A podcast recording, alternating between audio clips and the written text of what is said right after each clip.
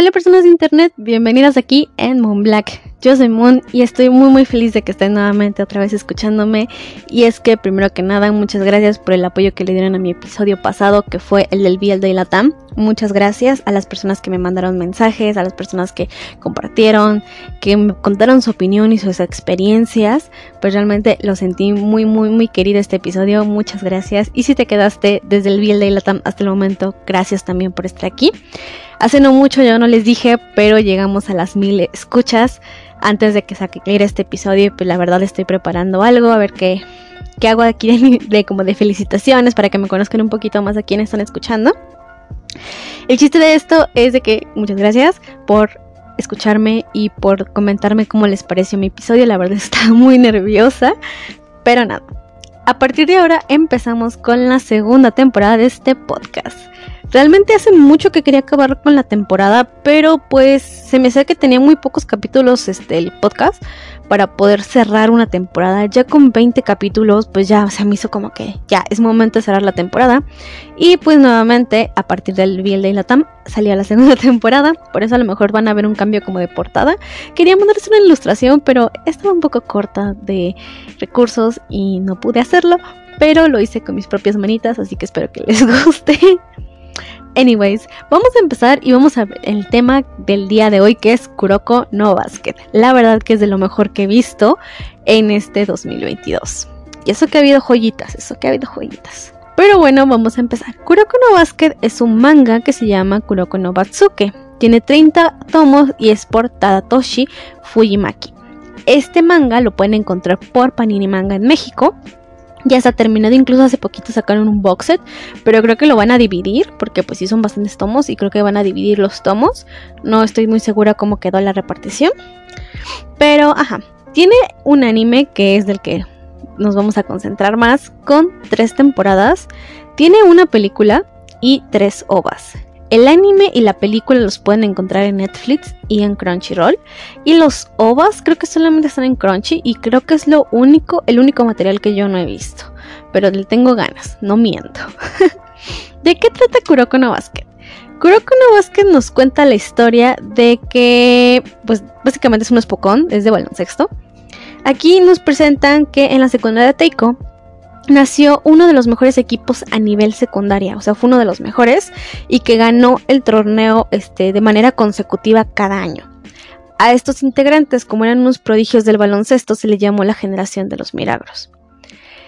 Cada uno, como era un prodigio, tras graduarse, estas cinco estrellas, las personas que pertenecían a este grupo, se fueron a diferentes preparatorios a lo largo de Japón y pues em, se fueron los mejores baloncestos, ¿no? O sea, a los mejores equipos de baloncesto. Pero eh, se decía que había como una leyenda común de que en vez de cinco eran seis jugadores en la generación de los milagros. Pero a este se le llamaba el jugador fantasma.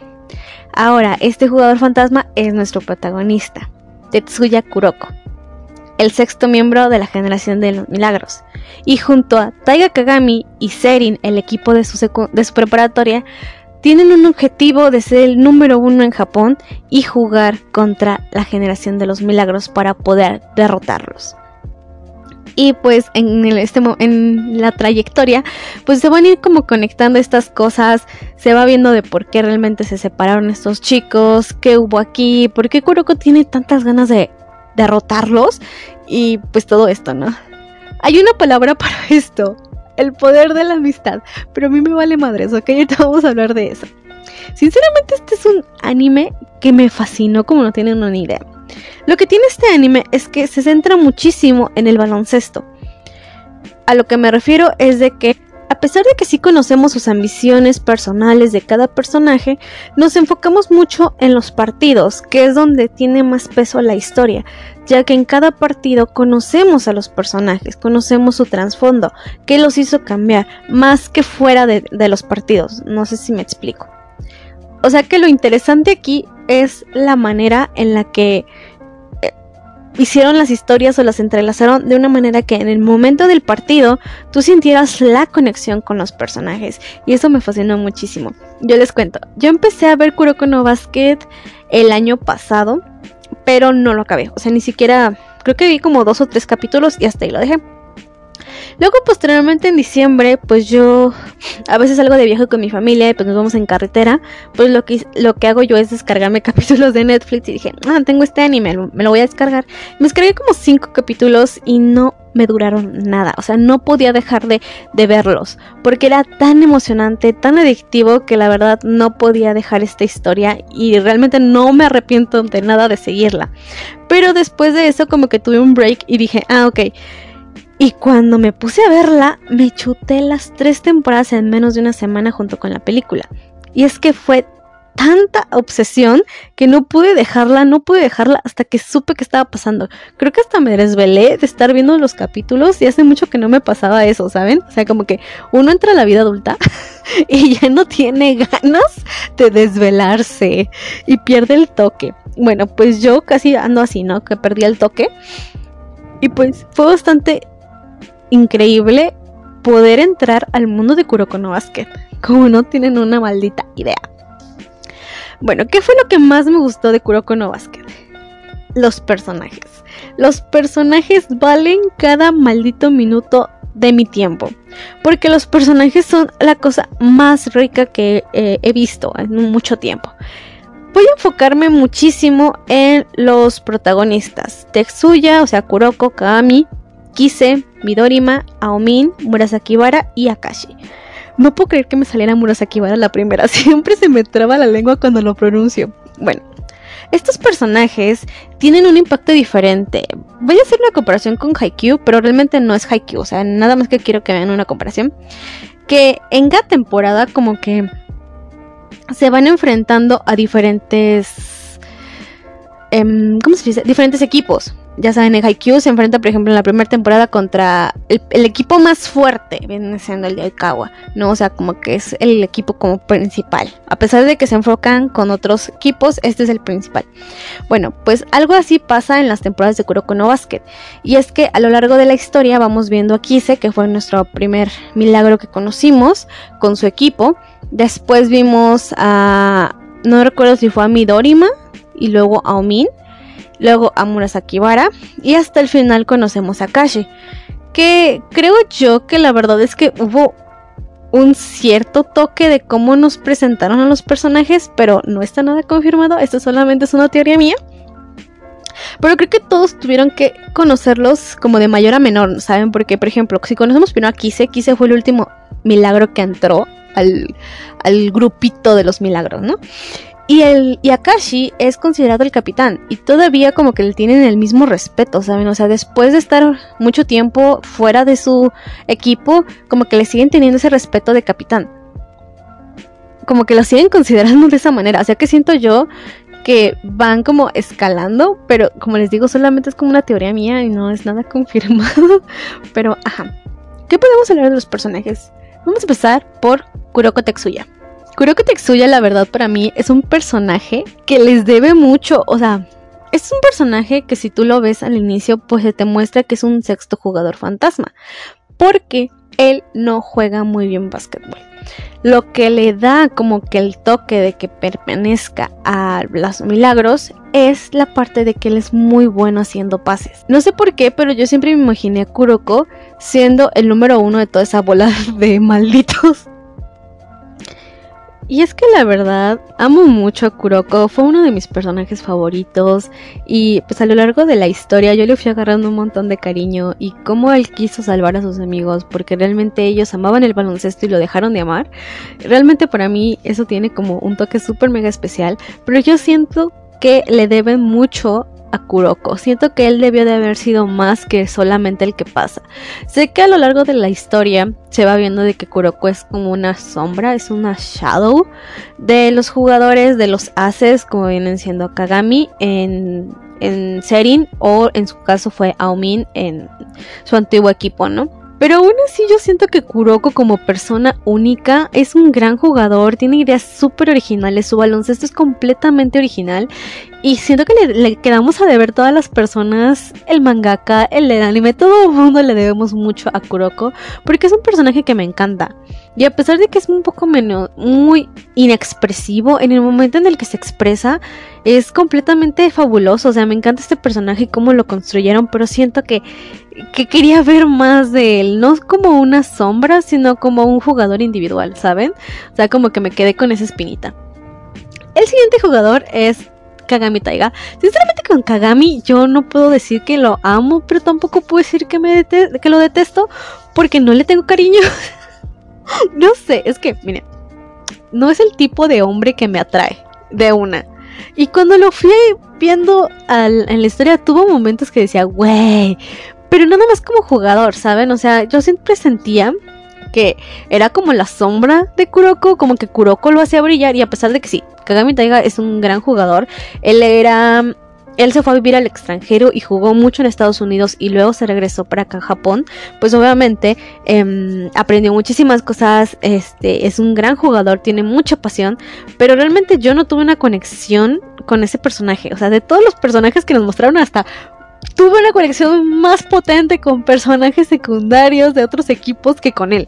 Y me pareció un poco triste porque yo quería que me gustara, pero al final como que no conecté.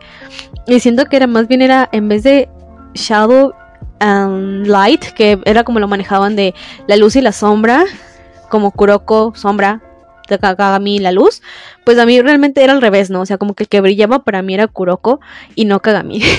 realmente no es un mal personaje, tiene mala actitud y es medio tontillo ahí, pero realmente a mí en lo personal no me encantó su personaje, pero tampoco lo detesto. Luego vamos con uno de mis favoritos que es Ryota Kise o Kise Ryota, como se le conozca. Amo a ese hombre. Ese hombre es fantástico. Me encanta. Él es una de las partes de la generación de los milagros, el último miembro que entró al grupito. Kise es un modelo, o sea, él tiene su profesión de modelo, es súper guapo, súper atractivo y realmente no, no encaja tanto en el, en el estereotipo, o sea, sí encaja, pero no encaja tanto en el estereotipo que le ponen. Ah, lo que voy es de que realmente es una historia, eh, tiene una historia bastante interesante de cómo fue modelo y cómo nunca tuvo como que la pasión por ningún deporte, o sea, como que era bueno en todo y como que realmente al final del día no se quedaba en ningún lado. Y un día quiso probar con baloncesto y como que encontró su lugarcito ahí y pues fue mejorando y fue mejorando. Kuroko y Kise tienen una conexión más grande porque Kuroko fue como el sensei de, de Kise ya que le enseñó muchísimas cosas sobre el baloncesto, cómo se manejaba, cómo eh, podían jugar todos juntos, los cinco, y pues añadiendo a la ecuación a Kuroko, ¿no? Kise como personalidad me encanta, es muy lindo y me encanta cuando se pone serio en el baloncesto. Creo que me gusta mucho cómo juega él y tiene la particularidad como Tetsuka, Tetsuya digo, como Kuroko tiene de que es una sombra y que nadie lo puede ver en el juego, Ryota Kise tiene una parte que se llama, sí, Perfect Copy, la copia perfecta. La Perfect Copy es donde él puede copiar los movimientos de todos los jugadores que observa. Y ay, me encanta cuando lo hace. O sea, es este una copia. Muchos le decían cosas porque era una copia y no tenía movimientos originales. Pero realmente cuando está jugando, em, lo hace como para provocar también a los demás jugadores de que, ¿sabes qué? Yo lo hice, tú no. Y es muy similar a otro personaje que a lo mejor no voy a alcanzar a, mencionar, pero es como la antítesis de Ryota.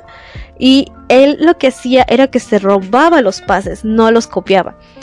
Quise la particularidad que tienes que los copia y pues tú el otro jugador puede seguir haciéndolo, pero este Ryota lo va a hacer igual, ¿no? O sea, lo va a hacer igual y hasta mejor.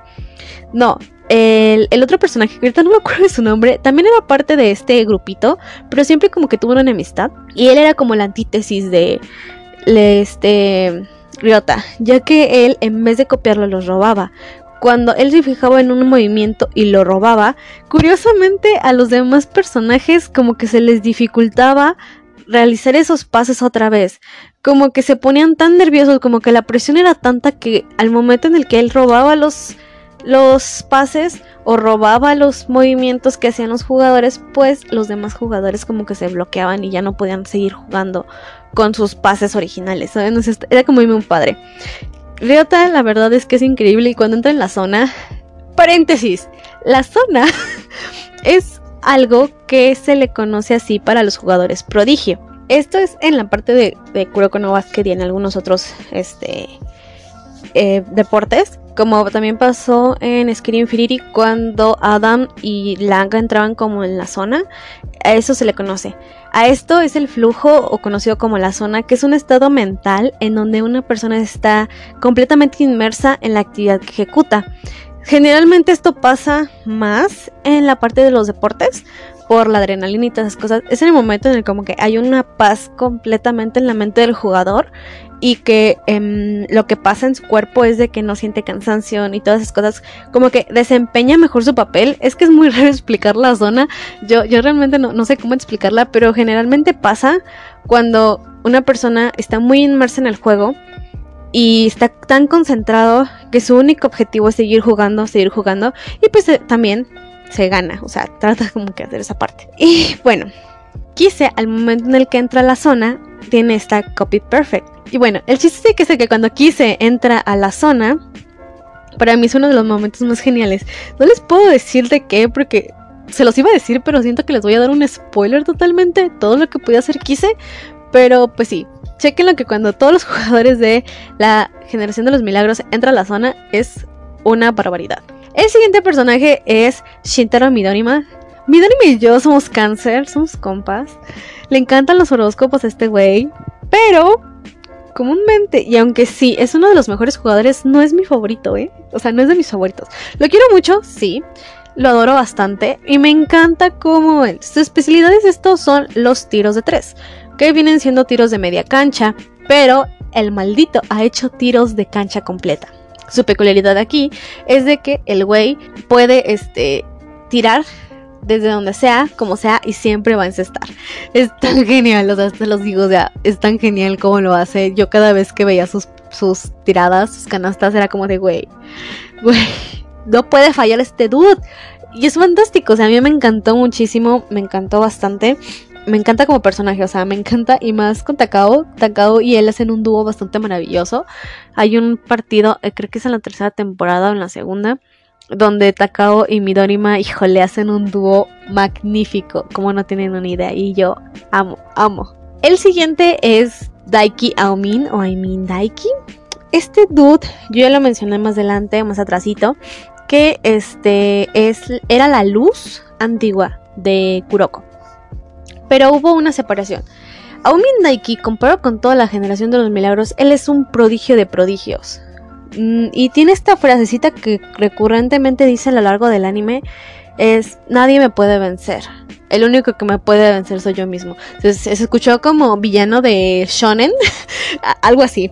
El chiste es de que Aomin tampoco es mi favorito, créanme. O sea, es un gran jugador y me encantan sus movimientos y todo. Pero realmente no. No me caen bien ese tipo de hombres. Lo siento, o sea, no me caen bien. Pero el chiste de esto como personaje, como deportista, hizo un papel increíble y me encanta cómo a lo largo del anime lo vamos viendo cambiar gracias a Kuroko y que cómo va viendo ciertos arrepentimientos a lo largo de la historia. Eso hizo que yo disfrutara más de la historia, la verdad. Eh, es un gran personaje y su desarrollo se, va viendo a lo largo de las temporadas, como no tienen ni idea.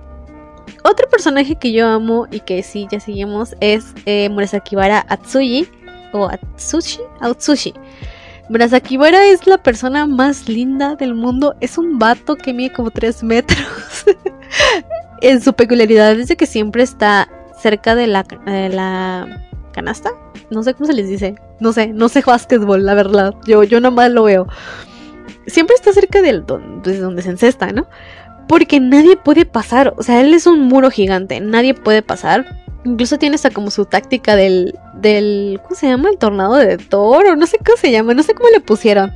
El chiste es de que este es donde literalmente salta y encesta y wow, es, es una maravillosa, de las cosas más maravillosas. Él es un glotón, le encanta comer. Y sinceramente con el básquetbol, él tiene como una particularidad de que como que dice que no le importa. Pero no es cierto, raza, sí le importa. Lo vemos creo que la tercera o la segunda temporada cuando vimos que sí le importaba. E, es tan bueno, es bueno, me encanta.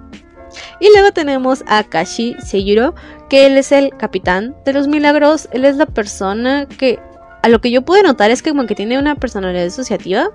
Creo que, creo que el término correcto es trastorno de identidad disociativo que lo vamos viendo a lo largo de la historia, cómo está perdido como en esta personalidad que siempre quiere ganar, ganar, ganar, ganar, sin importar a quién se lleve en el camino.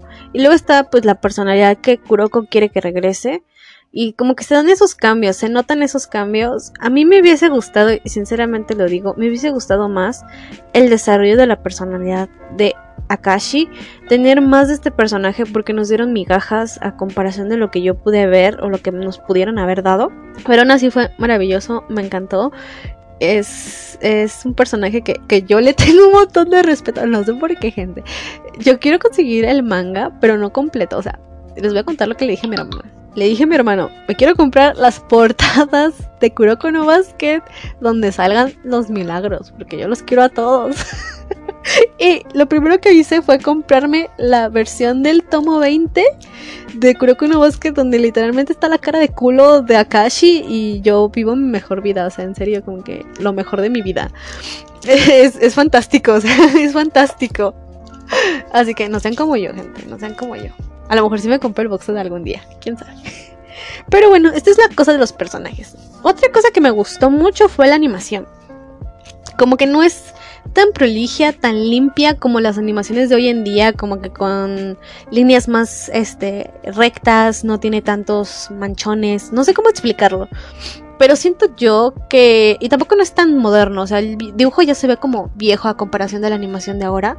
Pero aún así me gustó mucho. Creo que de cierta manera me recordó un poco al estilo de de Haikyuu, pero no es similar, o sea, como que siento que yo los, los, los asocié mucho por el tipo de líneas que tienen, pero pues si lo ven van a saber a qué, estoy, a qué me estoy refiriendo. Y pues la animación en sí me gustó mucho, ¿saben? O sea, como que fue algo disfrutable, algo que no dejé de decir, wow, está grandioso. Y sí que muchos dicen que parecen como que están peleando y con superpoderes y no sé qué, pero realmente no, siento que esa fue la forma correcta de exponer cómo estaban viviendo el, el básquetbol, ¿saben? O sea, como que de los pases, cómo se veían, sino que a lo mejor si no lo hubieran animado de esa forma, no hubiéramos notado esos ciertos detalles. Y, si, y como lo animaron así como superpoderes, pues realmente es algo que a lo mejor en físico no podríamos apreciar, pero el anime lo hizo de esa manera para que nosotros lo pudiéramos apreciar. No sé si me explico. Ahora vamos con lo que no me gusta. Híjole, el uso, el uso excesivo de la amistad. Yo tengo un amor-odio con el uso excesivo de la amistad. Me gusta porque me encariño con los personajes que quieren tener esta forma de justicia, hablar sobre el poder de la amistad y no sé qué. Lo hemos visto en muchas obras, más también en, en básquetbol, en otras este, animes de deportes.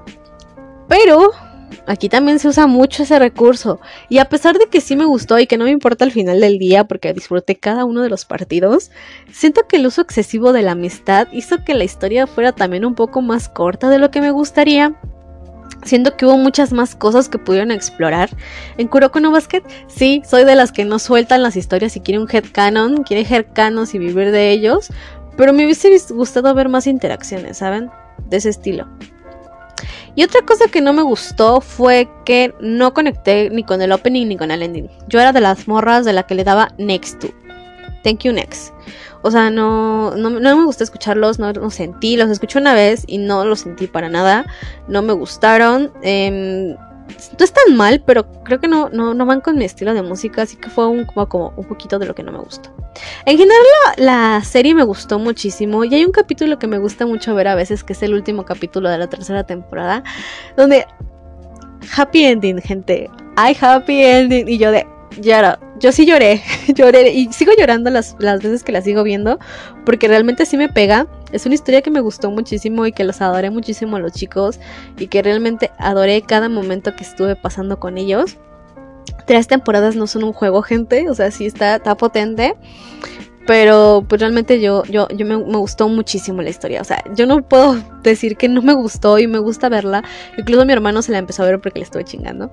Y disfruto de esos partidos. Yo disfruto de verlos con él. Y creo que es lo que hace que Kuroko no Basket sea tan especial para mí.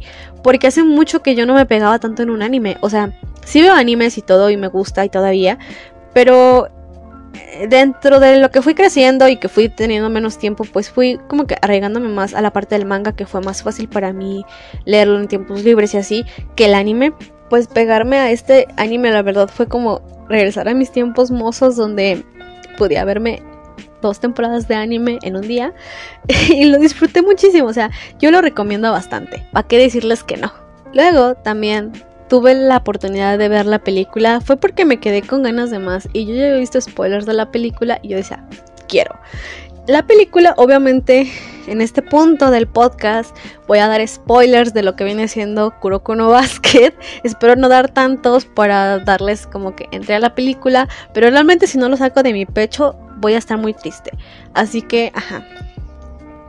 Bueno, la película nos cuenta que después de que Kuroko y Kagami pasan a ser estudiantes de segundo año, hay un equipo americano de baloncesto callejero que se llama Jawbok, que viaja a Japón se supone que para un partido amistoso, pero tras esto derrotan a un equipo local en donde salen varias personas que ya salieron de, su, de la secundaria, que están en la universidad, que todavía se dedican al básquet, de personajes que ya conocemos, básicamente de los mismos capitanes, no sé, de, de los equipos donde se fueron los milagros. Ahí está la conexión. Pues fueron derrotados, pero eh, Jabberwock, el equipo, se burla del básquetbol japonés. Y eso pasa de que como que haya un, una enemistad con todos los japoneses y el padre de Rico, que es Rico, como no la mencioné allá arriba, les explico un poquito. Rico es la entrenadora de Serin. O sea, es una joven también de, los, de la misma edad de los chicos que se nominó como Em, entrenadora y es muy muy buena en lo que hace. Y decidió juntar a toda la generación de los milagros, más Kagami, porque yo siento que no, no juntan a Kuroko, pero Kuroko también es de ese chisme. Y pues en, el equipo ellos se llamarán Warped Swords y ellos se encargarán de darle la revancha a este equipo americano. Gente, la película dura como una hora y media y yo la sentí como tres minutos, gente, de tan buena que es. Obviamente, a lo largo de la, historia de la película, vamos a ver el partido. En su mayoría la, mitad o más de la película es el partido. Y es un partido tan emocionante porque vemos a todos los trucos. Kise siendo Kise, siendo el mejor. A Murasakibara, a Kuroko, a Midorima, a Akashi, Akashi. Dios mío, con Akashi. Akashi si esperaban un cierre en Kuroko no Basket por el cierre de Akashi, en la película se lo dan mejor. O sea, siento yo que se lo dan mejor y yo también lloré muchísimo cuando tienen una idea en esta película. Y es que me hizo sentir tanto, no sé, yo me sentí chiquitita viendo esto. Me sentí como si yo estuviera ahí sentada viéndolos a todos este jugar en vivo y fue de lo mejor que, que pude ver. Yo constantemente veo la película, o sea, se los juro me salto todo el preámbulo, no quiero ver cuando le tiran caca a Japón y de repente, ¡boom! Me echo todo, todo el partido y es de lo mejor, o sea, no, es que no puedo explicar lo mucho que me hizo sentir esta película. Quiero ver los ovas, quiero leerme el manga, si está en mis planes leerme el manga, porque la verdad cuando terminé todo este contenido que yo tenía, que yo pude ver en Netflix, pues quedé con un vacío bastante grande y no ha habido como otro grupo, otro anime que lo que lo, como que lo, lo rellenara. Ahorita estoy viendo Haikyuu con mi hermano. Estamos viendo la primera temporada. Yo voy un poquito más adelantada ya en la segunda. Pero lo estoy esperando porque me gusta verlo con él. Porque pues así nos emocionamos los dos y así no lo dejo. Pero aún así siento que Kuroko no Basket marcó una hora y un después. Y siento que la última vez que yo sentí esto por un anime de deportes fue por Yuri on Ice. Que Yuri on Ice para mí tiene una de las cosas más queridas en mi vida. Tiene un lugar en mi corazón que no tiene nadie. Y pues Kuroko no Basket se, se puso abajo, se puso abajo, como que ya lleva mucho tiempo en el mundo del shonen, leyéndolo, viéndolo, eh, también en el show yo que lo estaba leyendo y que estaba viendo esas cosas como de, de cosas tristes y dramáticas, pues como que me, faltaba algo como de este estilo y regresar a mis raíces de los y fue de lo mejor que he visto en un día. O sea, no es, no es bait que yo le ponga Kuroko no Basket de lo mejor que he visto a este episodio, porque sí es, sí es de lo, que, lo mejor que he visto en este año. Y la disfruté como no tienen ni idea. O sea, todavía veo algunos capítulos y me sigo emocionando. O sea, tiemblo, gente. Tiemblo como cuando veo Haikyuu, ese, ese episodio final de la primera temporada. Así me siento, gente. Así me siento. Y creo que es que hizo que todas esas cosas tuvieran sentido. O sea, a mí me gustó bastante. Siento que no he dicho nada importante de la historia más que me gustó. Pero es que no sé cómo decirles esta historia sin, sin saltar, sin decirles, ¿sabes qué? Yo amo esto. Yo amo aquello porque pues, realmente adoré la historia, adoré a los personajes. Creo que te encariñas muy fácil con ellos. No sé, o sea, como que hay muchas cosas buenas de esta historia y que son pocas cosas las que no me gustaron de ella. Y probablemente se me fueron y se me escaparon muchos detalles que pudieron mejorar porque así pasa. Pero realmente se ha convertido en una de mis historias de Spokon favoritas y yo vengo aquí a decirles que ustedes pues leanla, véanla o algo porque pues yo no puedo hacer esto sin que nadie fangirle conmigo me acuerdo que fue Umi creo que le conté que yo estaba viendo Kuroko no Basket o me contestó una historia y de repente saqué mi fangirlismo con ella, pero no es suficiente. Síganme Twitter en mi época de donde empecé a ver Kuroko no Basket, la cantidad de cosas que publiqué en Twitter, Dios mío.